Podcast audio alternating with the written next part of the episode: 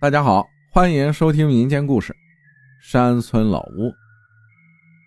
那是我高中时候，因为那时啊很喜欢灵异事件，所以哥几个一到晚上就到处找破旧的房子，拿手机拍，然后分析什么的。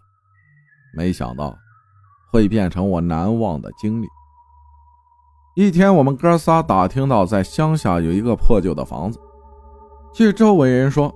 那个房子的男主人因病去世后，女的整天往那个家里带男人，村里也传开了他的坏名声。之后，有村里的小孩也会去他家周围扔东西、大小便，甚至去买菜的时候，商店都不卖给他。结果，女人试图在家里自杀好几次都没成功。一周之后，女人就离奇的消失了。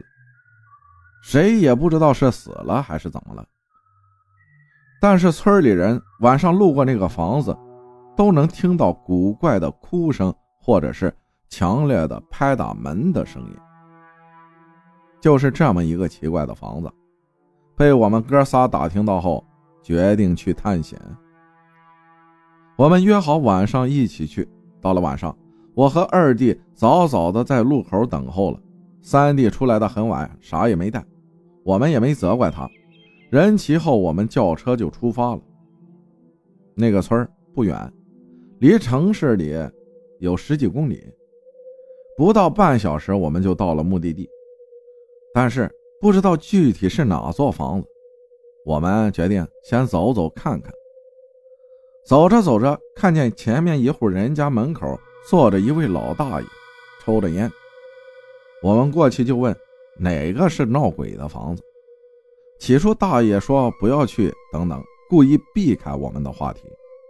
磨了大爷半个小时后，终于知道了房子的位置。到了那个房子前面，看表刚好是夜里十一点半。因为大门锁着，决定从后院进去。房子很大，但是房子一半面积都是院子。我们走到房子后面。墙也不算太高，二弟因为太胖，他决定留外面放风，只能我和三弟进去拍摄。进去脚刚一落地，浑身鸡皮疙瘩就起来了。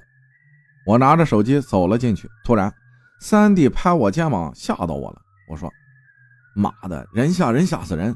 你咋下来的？怎么没一点动静啊？”他傻笑了一下，我也没追究太多，继续往里走。来到一间卧室门口，有种感觉，特别让人难受，就是身子特别抗拒的难受。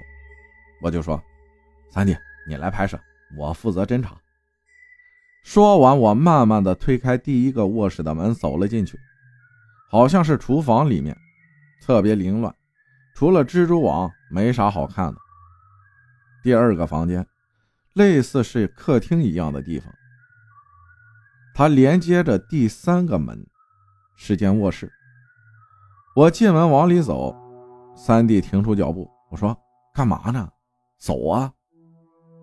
三弟发抖地说：“我在外面等你，我不进去了。”听见这话，我也想出去，可是为了做榜样，我只好进去了。在客厅给自己做安慰时，从第三个房间。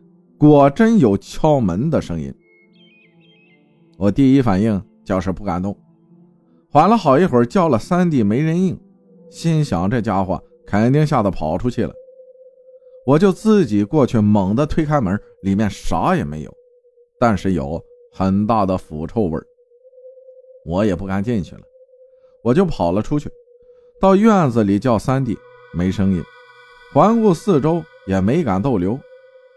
想着赶紧出去找二弟，就出去了。到了地方，翻过去跟二弟说：“三弟人呢？出来没有？”二弟就搁那儿抽烟呢，说：“没人出来呀，咋了？这么慌张？”我也没多说什么，围着房子转了一圈，叫三弟也没人答应。因为一时慌张，忘了打电话这种事儿了。结果电话一拨通，我整个人浑身就不自在。我们哥俩撒腿就往村外跑，边打电话叫车。因为这件事啊，我跟二弟都病了好几天，之后才好了起来。之所以我们为什么会这样，因为当时三弟接电话说：“你们在哪儿啊？我出去等了半天，等不到你们，我就回家了。”感谢宇智波波分享的故事，谢谢大家的收听，我是阿浩，咱们下集再见。